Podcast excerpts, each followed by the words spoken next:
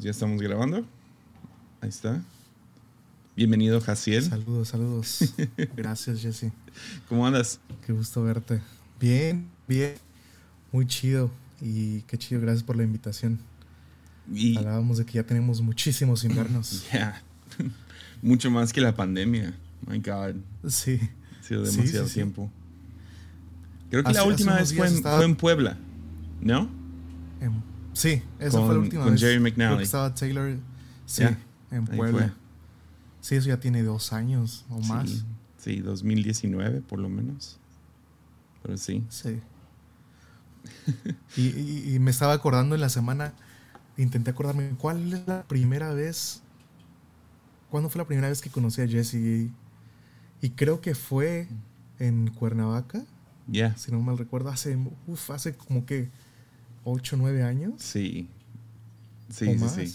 Que estabas apenas metiéndote a todo lo del cine, ¿no? Sí, sí, sí. Y O- justo a la- este- yo creo que este va a ser tal vez uno de los temas fuertes ahorita platicando, pero eh, recordaba que eh, fue, ya te lo he dicho antes, creo que fue mi primera aproximación a uno de mis directores favoritos y fue gracias a ti, Jesse, cuando me contaste de Terrence Malick. Oh, man. No, qué yo tenía que 16, 16, 16, creo. Yo, yo evangelizando a todos con Jesús y Terrence Malick. Sí, De hecho, el, el único episodio que he hecho acerca de como que movie review en Armadillo ha sido una película de Terrence Malick. Y luego ya, como que dije, ah, pues voy a hacer algunos más. Y no sé, no, no. no, No me dio. Pero Terrence Malick podría hacer un episodio de cada una de sus películas. Uf, estaría buenísimo. Varios episodios de cada una, yo creo. Ya, fácil. que Fácil. se, se- se presta mucho. ¿Viste su última? Hidden Light. Sí, sí, cre- creo, me atrevo a decir que es mi favorita de él. Ya, es, es la más fácil de, de ver desde la delgada, Sí. la delgada línea roja, ¿no? Sí, sí, sí. Tiene Ah, más una narrativa que puedes seguir. Todavía tiene sus ondas bien tripeadas, ¿no? Pero Sí, sí, sí. pero sí, o sea, los que amamos Terrence Malick nos gusta esa parte. Pero esa es como que una donde me puedo sentar con mi esposa y, y no se va sí, a de quedar hecho, yo la vi con mi dormida. familia. sí. De hecho, yo la vi con mi familia y, y mi papá estaba fascinado. Y nos encantó esa película. ¿Y, y qué es lo que lo hizo que- tu favorita? Creo que le gustó. Bueno, a mí, en lo personal, creo que cuando la vi, estaba justo en una etapa en la que esa palabra, ese título me pegó mucho a mí en lo personal, A Hidden Life, una vida oculta. Am, y justo en la etapa que estábamos viviendo, fue como que un anillo al dedo de, de intentar, yo estaba en un proceso en, en- en- conocer de manera tal vez más íntima algunas cosas en, en- el camino de mi fe. Ah, y resonó un buen eh, esta película conmigo. Y justo mi, mi escena favorita es la escena de la capilla, cuando Yeah. entra con el artista que pinta los frescos. Ujú. No sé si te acuerdas. Yeah, Esa es de mis favoritas. Sí, no, es, es. Bueno, sí, para los que no la han visto, es. O sea, número uno, es, es hermosamente grabada, ¿no? O sea, el- la cinematografía de Terrence Malick siempre Sí. es top. Ah, pero la historia es tan inspiradora para cualquier cristiano. O sea, es, va tan en contra de la 100%. corriente de celebridad y voy a hacer esto Sí. para, para hacer ruido y esta acción Ujú. va a cambiar el mundo porque, sí, la vida de este Franz, ah, ¿cómo se llama? Franz. ah, tengo su libro. Compré el libro después de la película. No lo ¿En serio? Yeah. Yo lo quiero leer. Yeah, Franz Yo Yogermeister. No, Ah, eso creo que es un alcohol. es el alcohol de hierbas. Pero, ah, Subliminado. yeah. Pero la vida de Franz, o sea, aunque hizo todas, básicamente se negó a doblar rodilla al- a, a los nazis y, ah, y servir como militar. Y, y sí, durante toda la película le están diciendo, ¿por qué haces esto? No vas a hacer ningún cambio. Y la verdad no hizo ningún cambio. Um, y fue hasta hace poco que se escribió la- el libro sobre su vida que, que de la nada gente le puso atención. Y, ah, o sea, fueron como 50 años después de su muerte que gente le prestó atención a esta historia. Entonces está muy buena, muy, muy buena. Sí. Ya. Sí, sí, sí. Aquí tengo unas notas porque sí hablé de eso en... Um, a ver, France. No, los escribí en papel. Entonces yo, a encontrar el papel, quién sabe dónde está. Creo que yo también tengo unas notas, porque estaba, después la volví a ver como en cachitos y, quise hacer algunas notas. Ya. Entonces, ¿en qué estás trabajando ahorita? Em, ahorita ha sido interesante porque, si me creerás, tengo, tenía casi dos años. Sí, casi dos años que como tal no ejercía lo que hago, o sea, tocaba una cámara para hacer algún video uh, formal o, dedicarme a, esto de cine o filmación de videos musicales o, todo lo que hago. Y por eso te decía que me identificaba con mucho con esa película. Ah, porque fue un proceso de entender que no soy lo que hago, tal vez como que fue como una pausa de, estar haciendo, llevaba haciendo mil cosas, eh, mil proyectos. Ah, gracias a Dios se me abrieron las puertas para proyectos bien grandes ah, un poco antes de la pandemia y pum, como que todo se canceló, todo se deshizo y fue ese proceso de, ah, ahora qué hago. Eh, pero fue el mejor año de mi vida este de la pandemia. Fue el, más duro, el más triste para eh, como familia, como, pero el que más disfruté, en el que más... Uh, y hay una frase que me gusta mucho de A Hidden Life que dice uh, que el bien siga creciendo en el mundo depende en parte de actos no históricos y mm. que las cosas no vayan tan mal entre nosotros como podría haber sido se debe en parte a aquellos que vivieron fielmente una vida culta y descansan en tumbas que nadie visita. George Eliot, ¿no? Y, cuando escuchaba esta frase es eh, como que se me quitó la necesidad de vivir una... creo que todas la tenemos, ¿no? De, oh, de querer ser la cara de algo grande, ¿no? Ah, y cuando se me quitó el gran peso de encima de tener que hacer algo grande, algo reconocido, o creerme que no, es que yo tengo que llegar, no sé, a, ganar un premio o hacer estas cosas. Ah, y abracé más bien la idea de vivir una vida culta. Ah, creo que eso eh, fue mi eh, fue la pandemia para mí, yo creo. muchísimo. Sí, mucho del dolor ah. de, la pandemia, yo creo que fue dolor del ego, ¿no? sí, sí, sí. Sí lo sentí, o sea, de estar viajando a todos lados y sí, estar asistiendo a eventos grandes y, todo eso. Y luego de la nada, cero. O sea, nada. Cero. y, justo hace cuatro meses, de la pregunta que me hacías, eh, por primera vez ya empecé, este, agarré un proyecto, con, el primero fue con Majo y Dan. Mm. Fue de, oh, qué chido el primer proyecto con amigos, hay que darle.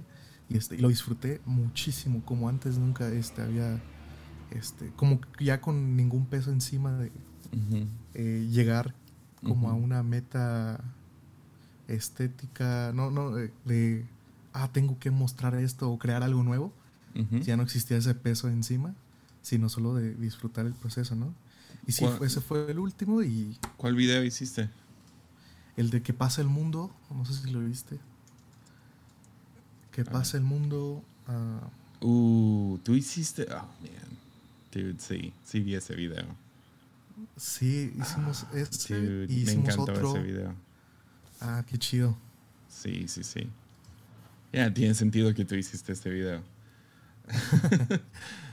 ya, está muy bueno. Aquí lo tengo de fondo. Pero. Y, y, acabo de. El último que hice fue. fue fui con Visión Juvenil. Eh, van a sacar un proyecto y fue así de, como que bien este, espontáneo, eh, hay que filmar algo, oh, le damos y grabamos algo. Y no ha salido, pero yo creo que va a salir en las próximas semanas. Nice. Y, este, y también lo dice mucho. fue muy espontáneo, o sea, no había como un script como tal. Era como, ah, hay que grabar lo que se nos ocurre. Y creo que eso fue lo divertido. Y sí, y, pero últimamente me he dedicado más 100%, casi 100% de lo que es iglesia local. Ah, ni, ni, siquiera estoy en el equipo creativo como tal de mi iglesia ahorita. Sí, te iba a preguntar, siendo... Porque a mí en la pandemia fue como que, ok, creo que me voy a meter a video otra vez, porque medio renuncié a todo. Mm. Y comenzó la pandemia y no sé, no, nada me atrajo. O sea, sí, agarré la cámara dos, tres veces, como, ah, ok, lo que se necesita, pero ya, la pandemia a mí me, me bloqueó completamente creativamente hablando, ¿no? O sea, fue como, eh, no tengo ninguna gota de jugo de creatividad, no tengo ganas de hacer nada. Te entiendo perfectamente. entonces te iba a preguntar si, si te pasó lo mismo o si... Porque hay algunos que, ¡pum!, disparó, ¿no? O sea, su creatividad y todo. Ah, sí, sí, sí. Para mí no fue así. dejé de escribir, dejé de... Estaba trabajando con la banda con un poco de música y no, todo, todo me rendí. no, me pasó igual. O sea, me sentía como drenado creativamente, no podía hacer nada. Ah, pero creo que... Creo que nunca dejamos de, de... Tal vez no, no, no somos creativos, tal vez en las áreas en las que pensamos como a crear videos o nuevas ideas, diseño, no sé, escribir, porque a mí también me gusta de vez en cuando escribir cosas así. Pero siento que profundicé en otras y lo chido del, de, del arte es que, ah, ni sé cómo explicarlo, es que puedes sacar después ah, o hacer buen arte dependiendo de tus experiencias o vivencias, incluso dolorosas o, o donde te sientes bien. Seco en todo. Eh, y creo que fue eso. Y agradezco un buen que en estos últimos dos años no hice nada. Porque ahora veo completamente diferente muchas cosas de la vida. O sea, al 100%. Y agradezco como que, ay, qué bueno que no hice nada con la visión que tenía anteriormente. Y ahora puedo profundicé en... Y tal vez tiene, son cosas, a eso me refería, son cosas que no tienen tal vez entre comillas nada que ver con el arte, pero profundicé tal vez en, ser un mejor hermano con mis hermanos en casa, profundicé en ser un mejor hijo, en ser un mejor amigo, ah, y esas cosas indirectamente creo que te llevan a crear un arte más profundo después, no sé si me explico. Yeah. Ah, como que, bueno, pues eso es el arte, ¿no? Eh, desmenuzar o traducir la vida de manera visual. Y mientras más experiencias tengas y más... Eh, hay una frase que, que justo hablaba con mi papá esta semana y era... La frase es sencilla, ¿no? Pero es no puede ser sencillo o simple hasta ser profundo primero. Mm. Y me refiero a que a veces escuchamos, no sé si hay escritores o o cineastas que te gusten que digas, ¿cómo pudo hacer eso? Es demasiado sencillo, pero es brillante, ¿no? Ah, yo lo pude haber hecho, podemos llegar a pensar. Pero no se puede ser sencillo hasta que primero es profundo. Y, ser profundo requiere ah, eh, habitar el tiempo, o sea, hacerlo dudadero y dejar de estar frenéticamente eh, esquivando la vida como tal, ¿no? Y eso, eso es lo que he sentido últimamente mucho. Sí, ves eso muy claro con música. Que a veces las mejores canciones son tres, cuatro notas. ¿no? O sea, YouTube es una de las bandas que más, no sé, respeto. Y mucha de su música es súper sencilla. ¿no? O sea, sí. a lo mejor la versión más moderna sería Coldplay, ¿no? O sea, es, música muy sencilla. Sí, sí, sí. Um, o sea, en, sus notas tiene muchos matices, tiene mucho más matices y todo eso. Coldplay. Sí, claro. Pero, pero YouTube en los 80s, 90s, pues no tenían la tecnología que tienen ahora las bandas. Entonces todo era muy grabado ahí en, en, ese momento. Y era música muy sencilla, pero, su, o sea, siguen tocando esas canciones hoy en día y me sigue enchinando la piel, ¿no? O sea, me sigue como, ah, still, still, haven't found what I'm looking for. Yeah. y, uh, pero... Y no sé si escuchaste el último de Coldplay que sacó. Ah, yeah, no, no, no, soy muy fan de Coldplay. Uh, lo escucho con mi hijo, a mi hijo le gusta mucho. Uh, Más porque dormía con Sky Full of Stars. Era la canción que lo ponía a dormir. Qué chido. Y um, entonces ha- hay algunas canciones que me gustan. Ghost Stories es a lo mejor. ah, eh, hay algunas canciones en ese álbum que me gustan mucho, pero son súper relax y chill. Um, Sí, sí, sí. La mayoría del pop de Coldplay es como, ah, sí, lo, lo, lo entiendo, entiendo por qué son la banda que son, pero, pero no soy... Pero sí, escuché el no, la nueva canción, la neta no me acuerdo si me gustó o no. Ah, La no sé si fue la. Porque sacaron una nueva, pero la última te comentaba esto porque se me hizo muy diferente a lo que usualmente sacan. A mí me gusta y creo que a ti también te gusta mucho la música de score o ambiental o, o, sí, Yeah. una orquesta o algo así, ¿no? A mí creo que es mi género favorito y el que más escucho. Y la última canción que sacaron es muy así y se me hizo interesante que, que se fueron. ¿Eres fan de Kanye? Me gustó. Sí, me gusta, no sé si soy fan, pero me encanta todo lo que está haciendo últimamente. Dude, o sea, vi- soy fan. ¿Viste el, Listen Party anoche? No, no lo Oh, pude ver. no, Pero, man. pero vi, vi cosas eh, que subi- se subieron a redes y se me hizo brillante. Ya, o sea, el, el que- show es, es. No es un concierto. Es él escuchando la música con, con un estadio lleno. Entonces, Sí, la es- primera. es- la primera ronda hizo esto ya dos veces. Parece que va a haber una tercera porque todavía no saca el disco.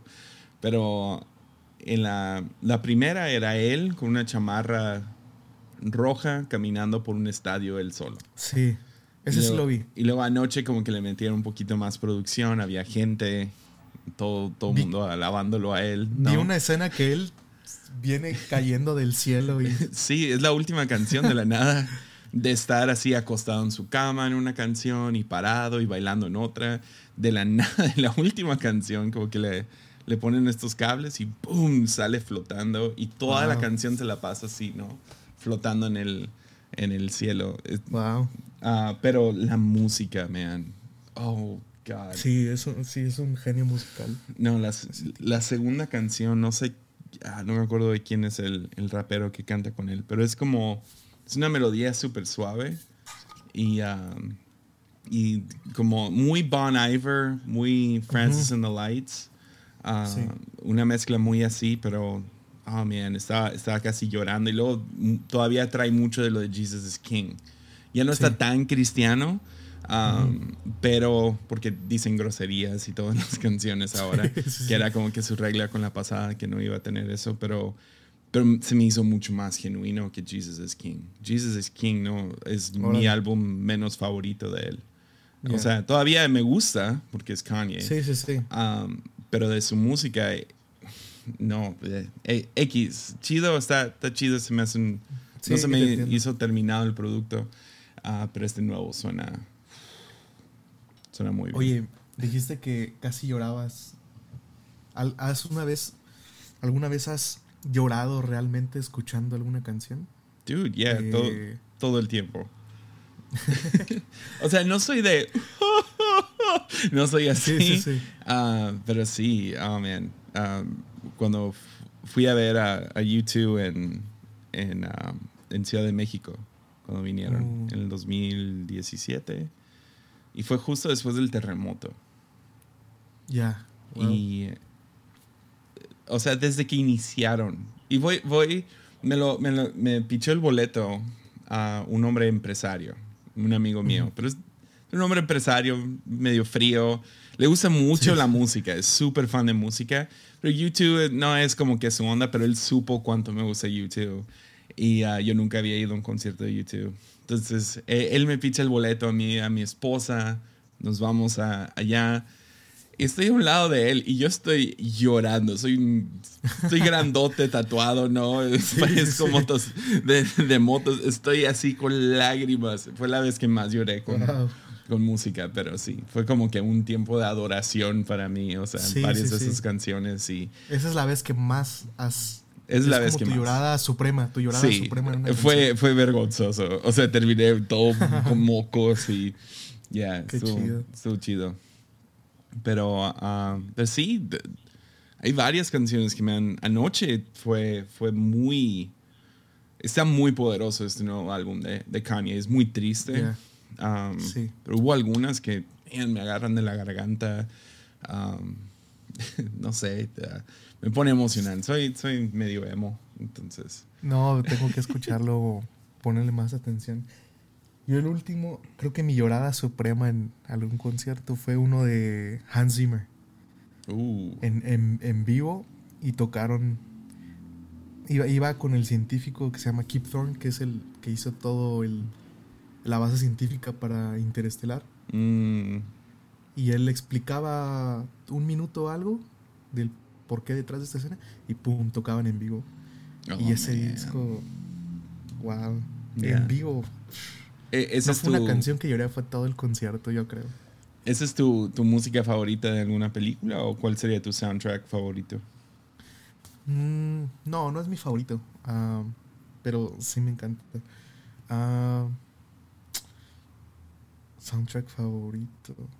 Me encanta, me encanta, me encanta. No sé si tengo uno favorito, pero me encanta este, el de eh, Night of Cups. Uh, yeah. Ese se me hace buenísimo.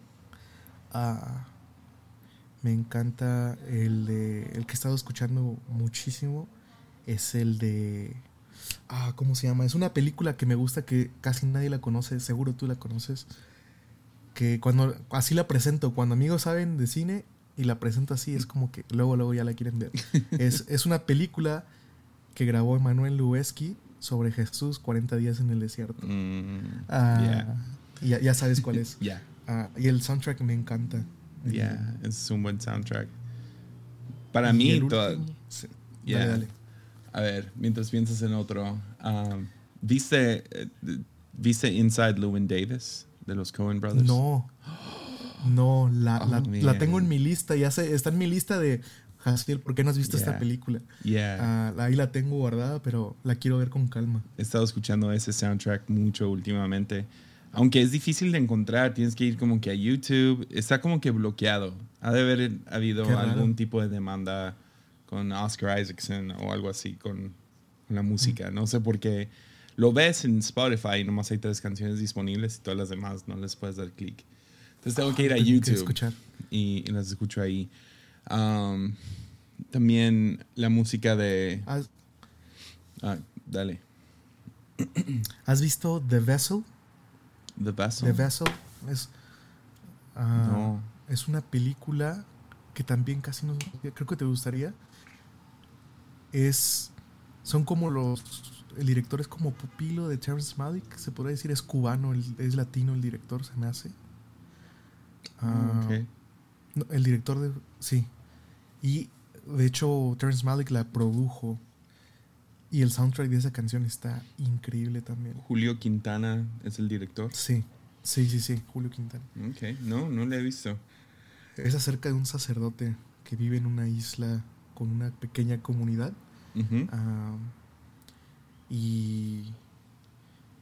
Y no te estoy spoileando nada, eso lo verías en el trailer. Pero ocurre una desgracia en ese pequeño pueblo y fallecen todos los niños de la, del pueblo. Oh, no. Ah, entonces toda la ciudad está en luto y después ocurre un milagro. Y entonces toda la película es acerca de este milagro y qué quiere tal vez decir Dios a través, todos descifrando qué quiere decir Dios a través de ese milagro.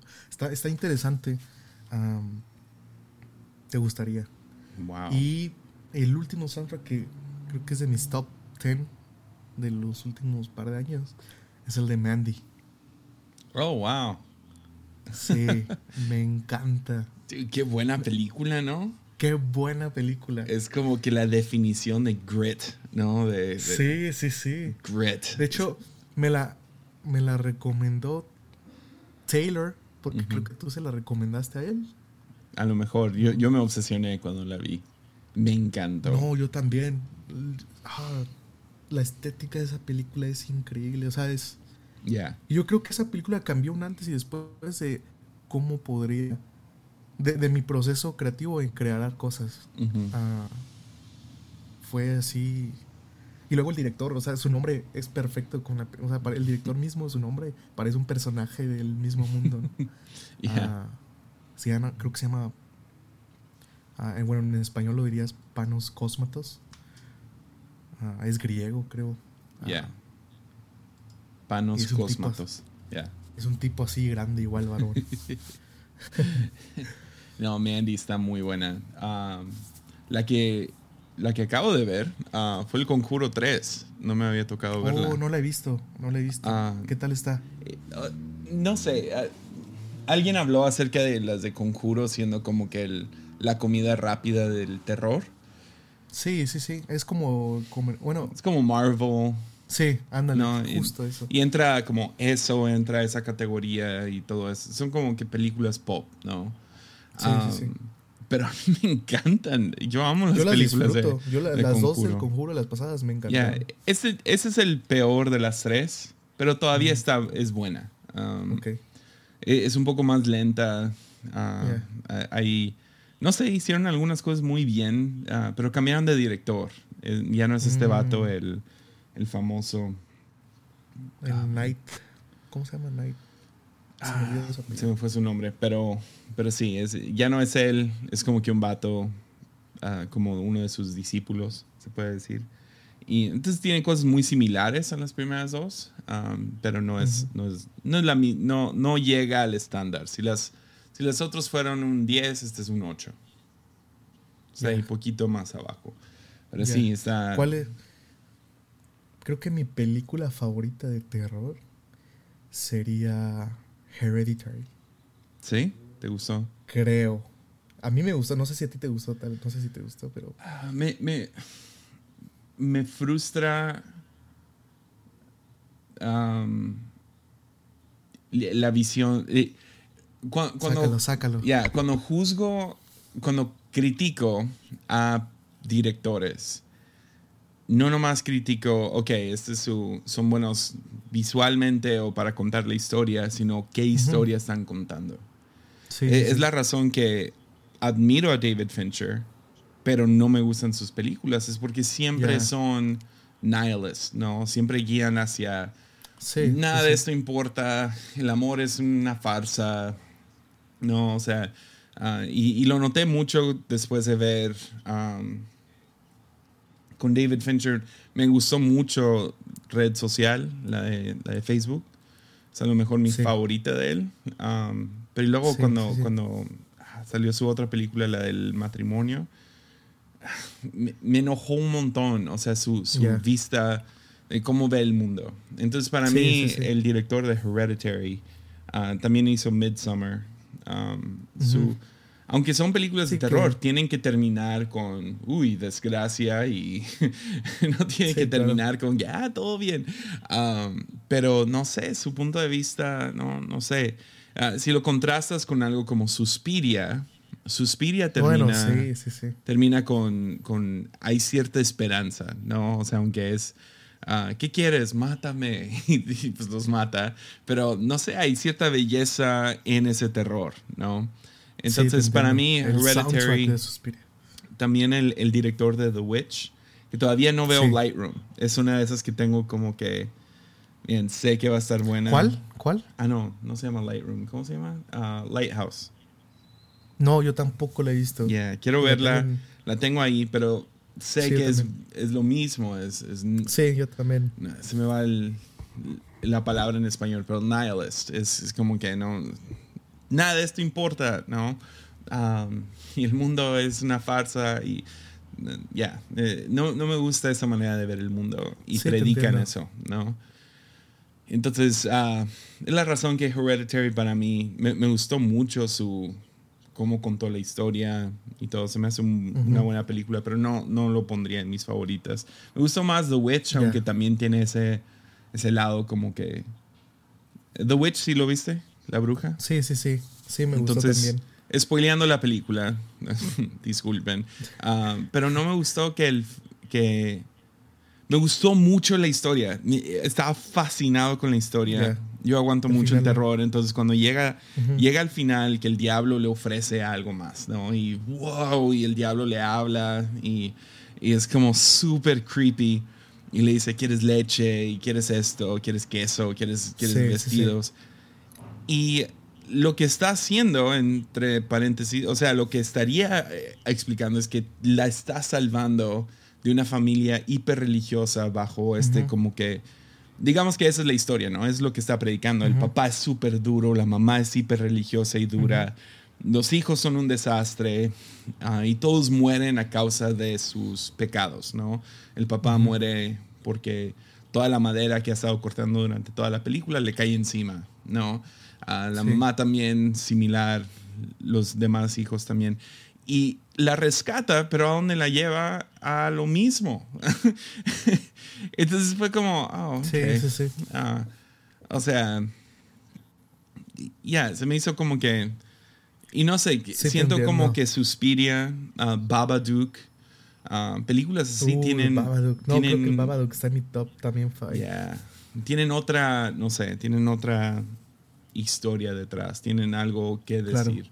Entonces, se nota, puedes ver cuál es la visión del director.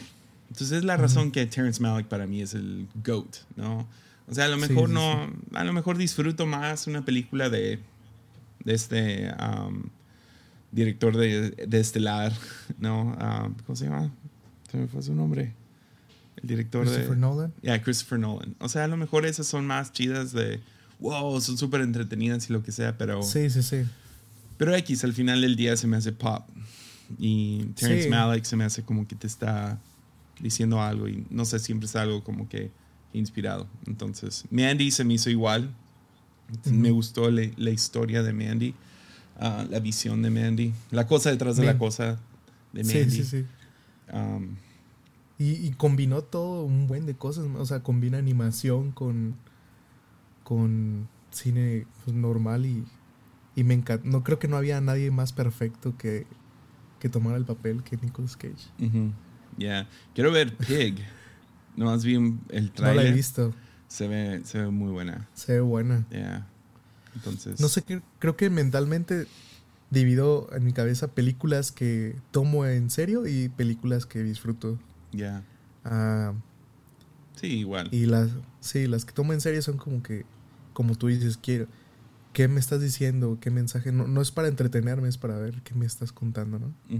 Ah, y las otras ya son como más... Ah, Pero sí, Hereditary es, es, increíblemente entretenida y scary. O sea, da miedo esa película. Sí, sí. Um, y hay varios, varios shocks en esa película que, wow, no esperaba esa.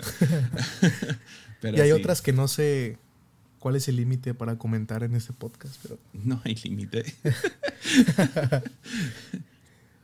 no, yo, yo, recuerdo haber visto y así digo, cuando las vi dije, ¿qué es esto? O sea, que aprecié en cierto modo algunas formas de las que presentó sus películas, pero no las volvería a ver a zonas de Rap Zombie.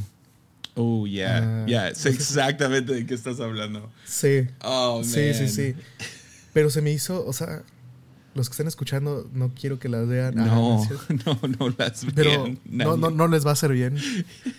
Y mira, mira cómo varias personas van a ir a verlas solo porque estamos diciendo no vean las películas de Rob Zombie.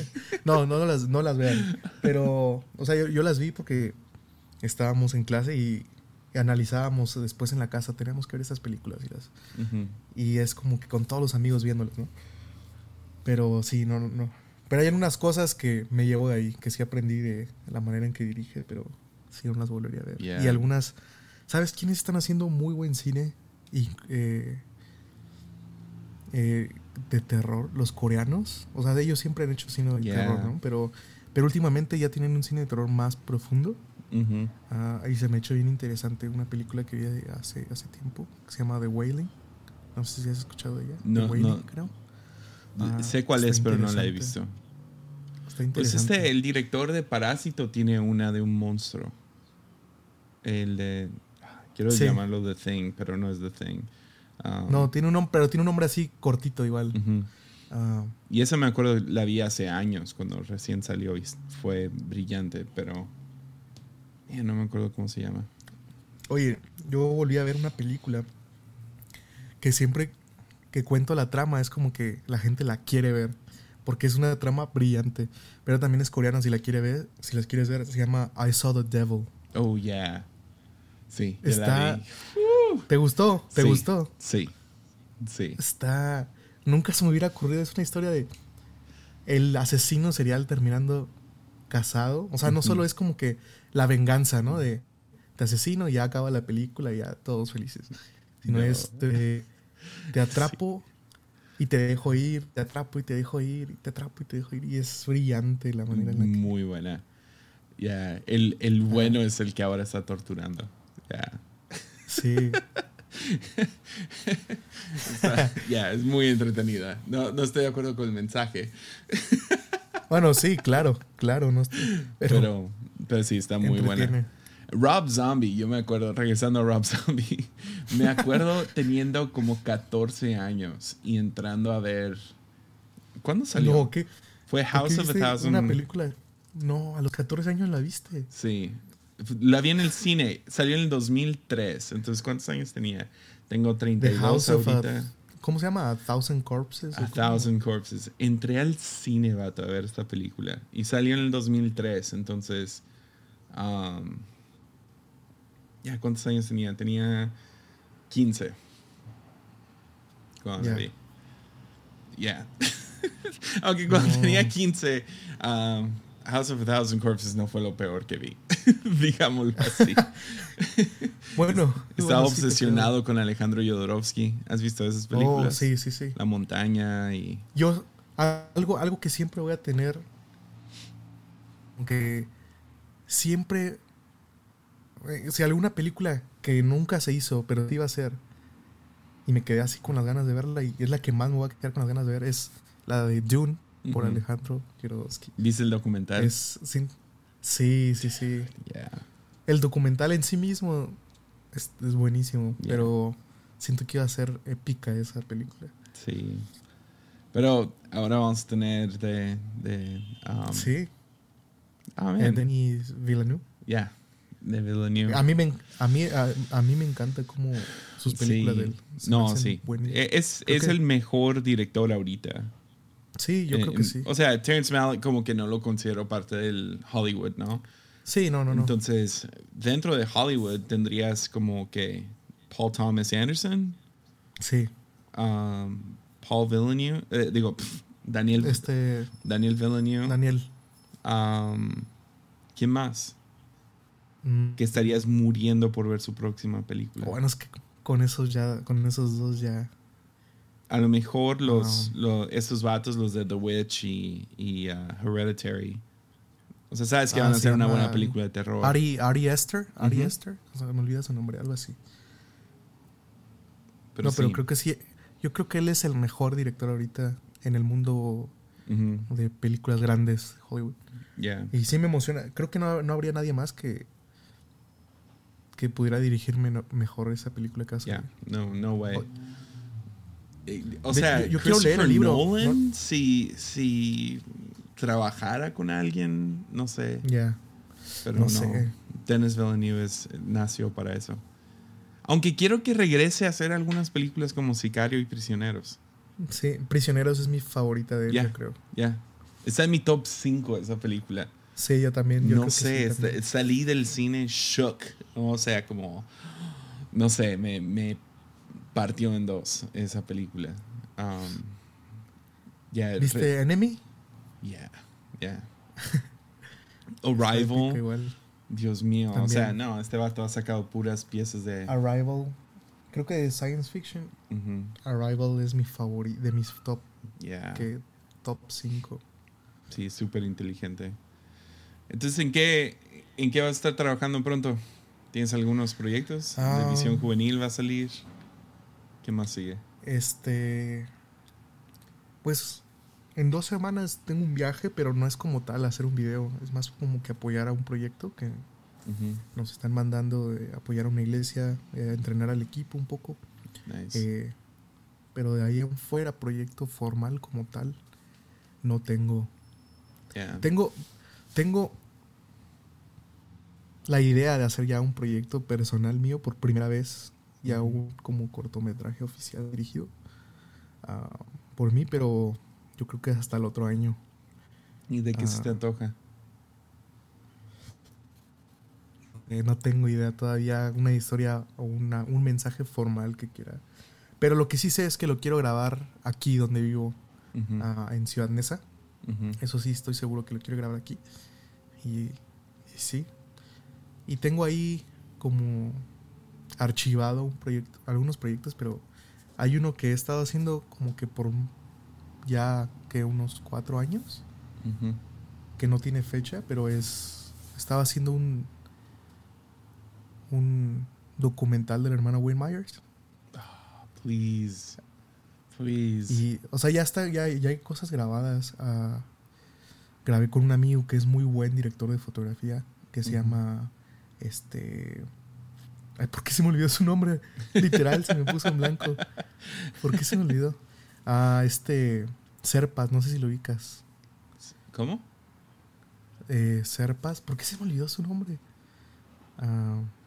Pero con él grabé ya unas cosas muy bien grabadas. o sea, me atrevo a decir ya. Ya. ya calidad. Este.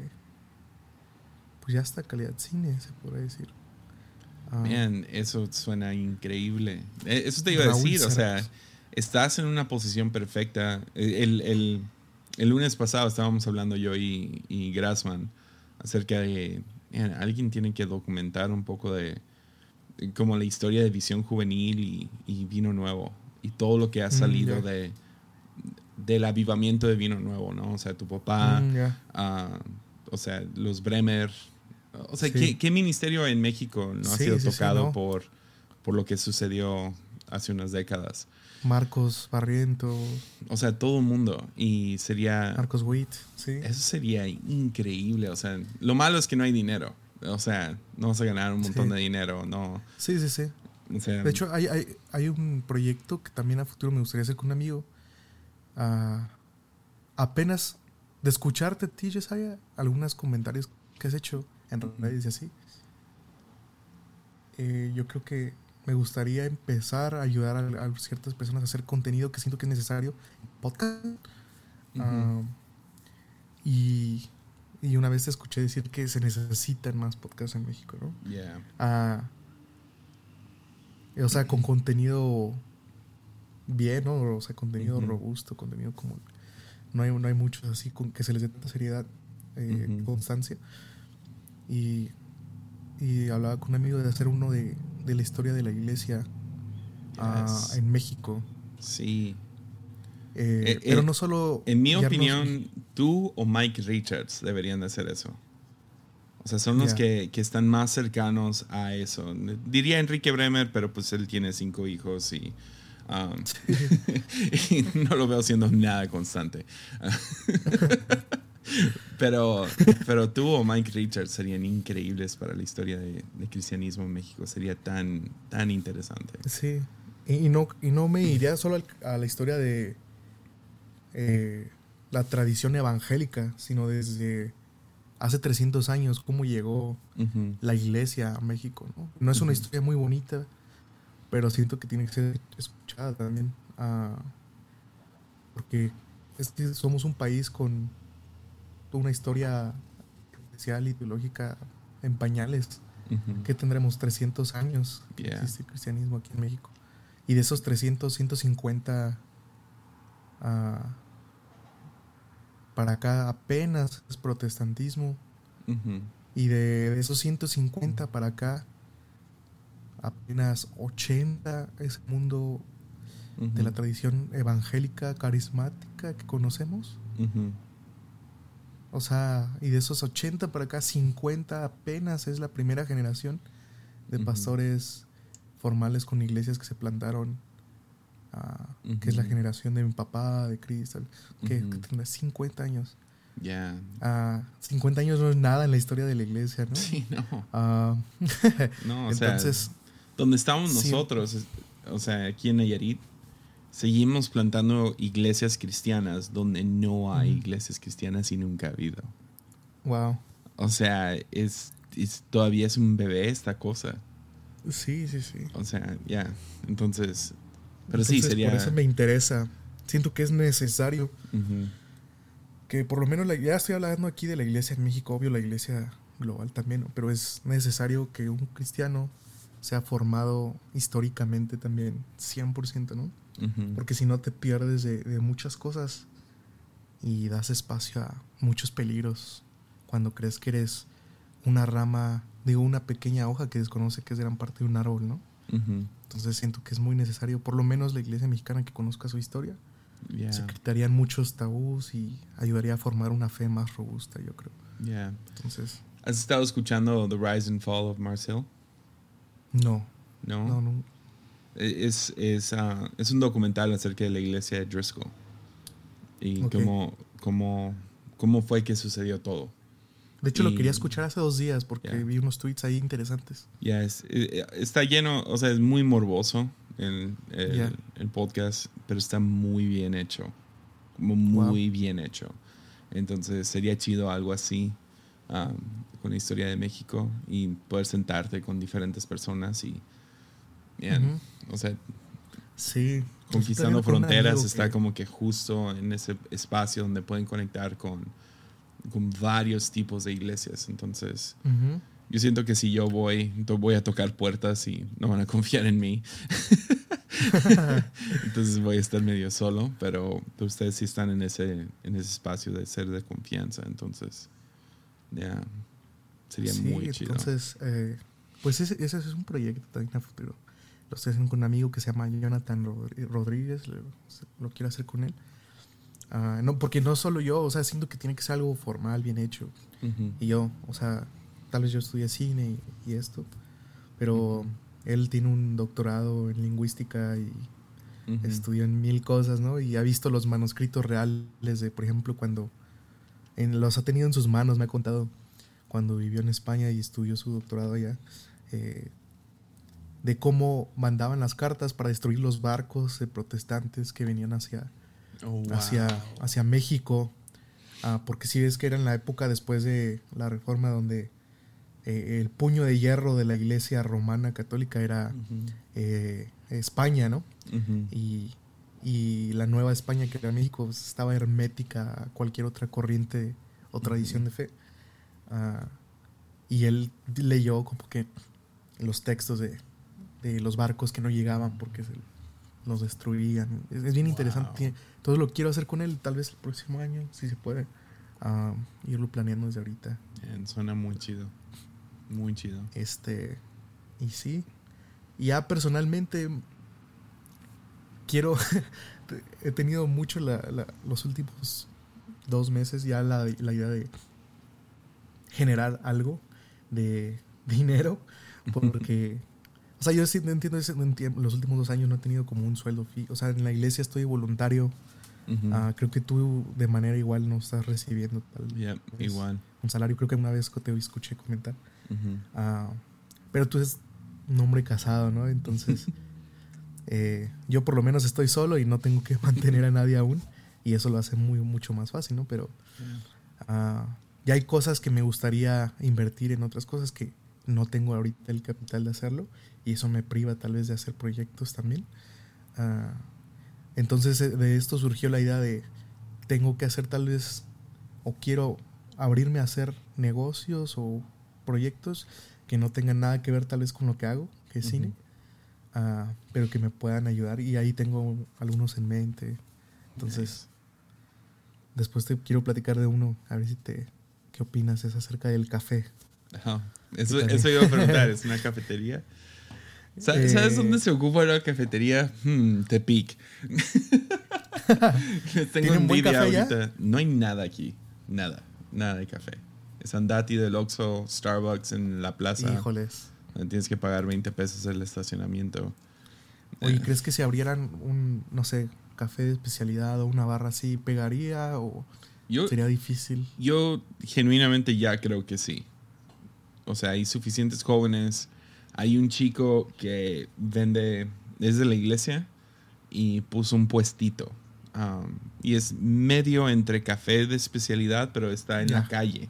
Uh, está aquí enfrente de la iglesia, cruzando la calle, tiene como que un módulo en la calle, tipo tacos, ¿no? Pero es café. Y le va súper bien.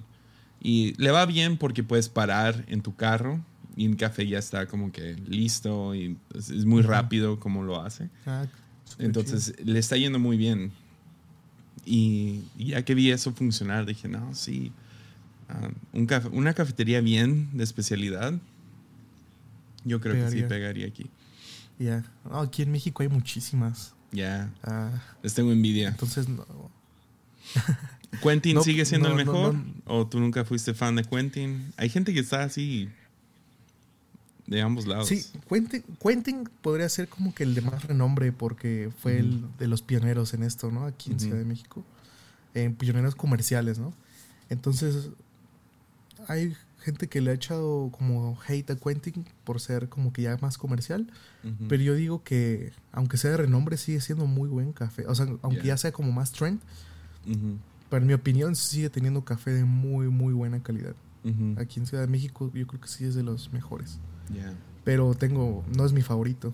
Ah, me gusta más un café que está en Coyoacán que se llama Avellaneda. No Ok, ya. escuchado. Sí, Juan, Ah, Juan Carlos ha, ha estado. Sí. eh, Lo- creo Sí, que los baristas son un poco mejores ya. también. No, creo que se llama Juan Carlos, el, el dueño, el que está ahí. Um, Creo que sí. es buen amigo Creo de que sí. Pablo Orozco de Fear. Oh, sí. Y, um, y sí, han- Vi que Fear abrió, abrió una cafetería, ¿no? Sí, también. Entonces, Qué chido. a ver cuando abre el suyo, Pablo Orozco. Sí, debería. Debería. Ya. No, yo el proyecto que tenía no es abrir cafetería ni nada por el estilo. Ah, ok. Ah, sino más bien como este el café en sí verde como tal. Oh, ok. Ah, Yeah, nice. Sí, creo que te, te evitas de, de muchos problemas y dolores de cabeza y nada más eres el que da el café y ya. Bueno, pero es un proyecto que todavía no sé, sigo pensándolo. Pero Ya. ¿Importar o algo así? ¿Es la idea? O- sí, distribuir, importar, este, generar solo la marca como tal en vez de la cafetería. ujú. Creo que es más fácil e incluso un poquito más rentable, no sé. Pero sí, es una, una idea. Ah, pero sí, ya, ya necesito más Yeah, ingresos. Nice. Oye, ¿y cómo van con la iglesia? Ya creo que podemos ir aterrizando con esta, pero ¿cómo va su iglesia? Con todo esto de la pandemia. eh, bueno, ha sido ahorita, es justo esta semana, eh, las últimas dos semanas ha sido un poquito difícil porque otra vez hubo un rebrote muy grande aquí en la Ciudad de México y más siempre en la zona donde estamos, que es la zona oriente, que Ujú. siempre la zona con más concentración de gente y por lo mismo con más contaminación. Entonces, eh, sí, ha sido difícil las últimas dos semanas. De nuevo, pensamos que ya la habíamos librado porque volvimos a abrir. Estuvimos cerrados un año y medio casi Mm. en reuniones en línea. Eh, pero gracias a Dios funcionó. Eh, Dios ha sido súper bueno. La gente ha sido muy comprometida. Ah, sigue creciendo. Eh, la iglesia, o sea, no solo hablando de números, sino es hablando de la gente. Se nota que en todos, en todos, en la mayoría ha habido como, pues una profundidad nueva en, en nuestro camino de fe, ¿no? Entonces, este, sí es, nu- nunca entendemos, así siempre mi papá es como, me dice, no entiendo por qué la gente sigue eh, tan comprometida, o sea, es, es de Dios, ¿no? Es, o sea, es, es un milagro de, de, de que la gente esté así. Y, y sí, o sea, cosas así como que se me hacen raras. De, por ejemplo, los lunes, miércoles y viernes, los jóvenes se comprometen y nos levantamos a las 6 de la mañana a tener una liturgia de oración por Zoom. Y tienes a más de 300 jóvenes conectados y no disminuyen números y Wow. y, y Dios ha sido bueno, Dios ha sido muy bueno. Pero ha sido difícil también, ¿no? Mucha gente, eh, lamentablemente hemos perdido a mucha gente, a muchos amigos, hermanos queridos por años. eh, y, y pues sí, pero a la vez es como... ha habido mucha fraternidad, ¿no? La comunidad. eh, apoyándose entre sí Yeah. en tiempos difíciles, ¿no? Yeah. Pero pues sí, ha tenido sus lados difíciles también. Yeah. Sí, aquí A estamos. ustedes, Tuvimos que cerrar otra vez. Ah, la- Uh. Está medio fuera de control. nosotros tal vez cerramos. Están en eso, creo que tienen una junta. Igual, yo también pensé, ya la, ya la libramos, ya chido, ya estamos. Sí. Íbamos a bautizar el domingo pasado, pero tuvimos que cancelar Uh, todo. wow. Ya. Ah, pues terminando con esta nota tan emo- emocionante, Sí. da- da- danos tres recomendaciones que de películas en Netflix. Uh, Netflix.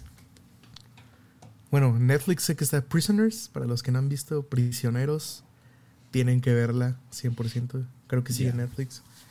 Ah, también está. Ah, no se me ocurre Netflix. Ayer vi una, pero no es en Netflix y se me hizo muy buena.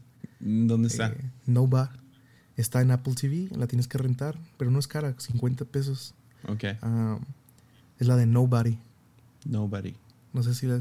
Sí, ah, No sé la- si- no la he visto, ah, pero a ver si se me antoja. Eh, yo, yo tenía mis dudas porque dije, oh, otro John Wick y no, no sé. Pero la vi y no, está increíble. A mí me encantó. La tienes, no sé, necesito escuchar tu opinión, pero me encantó.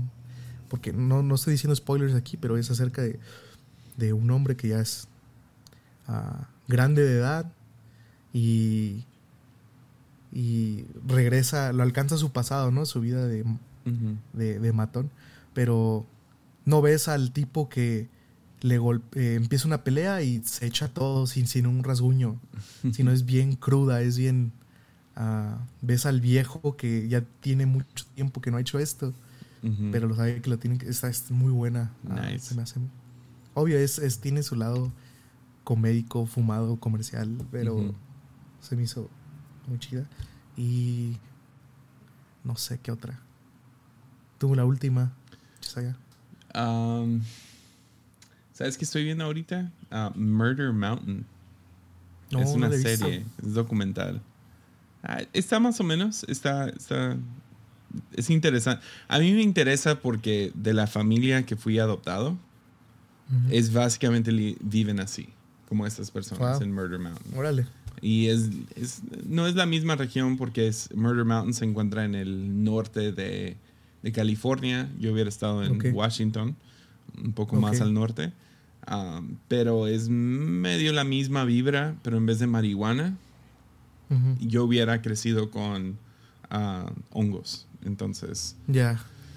está, está como que ya en esa, en esa, en ese espacio. Y, y la gente que sale me recuerda a, a la familia que he visitado. Entonces, um, a mi familia biológica. Entonces, ya, es como, es, es un poco surreal verlo. Qué pero chido. lo estamos disfrutando yo y mi esposa. ah, y luego es un poco, no sé, me gustan los documentales de suspenso. Entonces, Ya. son como que Sí, mi, sí, sí. mi guilty pleasure, cualquier cosa con un asesino en serie o, o cosas así. La voy a Y- ver. Y, ese no es asesino en serie, es acerca de, de cómo los hippies se fueron a esconder a California, al norte de California, y empezaron a crecer su, su marihuana, ¿no? Wow. y se hizo toda una industria de mercado negro de marihuana entre las montañas del norte de California. Pero junto con eso vino mucho crimen. Wow. Entonces se fue de ser hippies a ser criminales. ¿En, ¿En dónde está? En Netflix, Netflix. Murder Mountain, ah, montaña de asesinos. O, Sí, sí, sí. Ya, La voy a ver. está, ah, está- no sé, todavía no le termino, pero, ah, Sí. pero sí está, está Espero, entretenida. espero que sea un, un final. La serie que está perfecta, ¿ok? Perfecta. Es un 10 perfecto. Me enoja que no va a haber otro porque se acaba la historia y se acaba la historia. Está en HBO.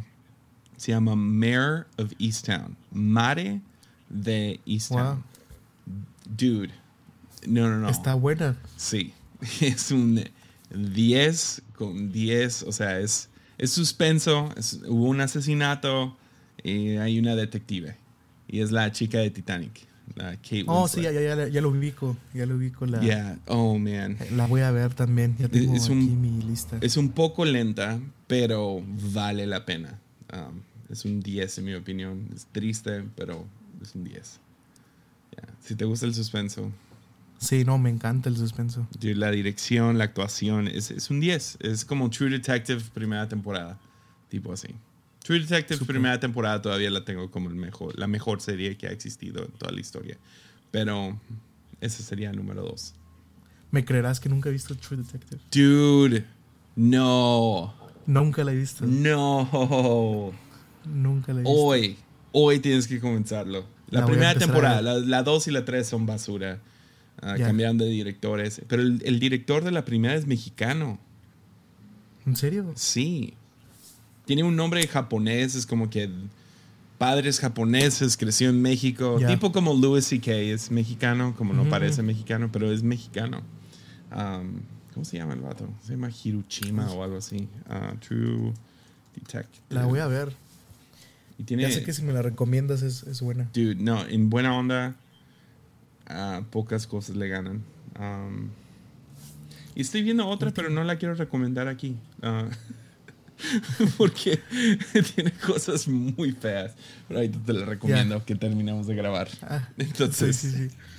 ¿terminamos Ah, yo ahí? te quería decir otra, pero. Ah, dale. Sí, sí, sí. Dale, una más. No, no, no. Ok, nos las contamos ahorita. Va, chido. Ya.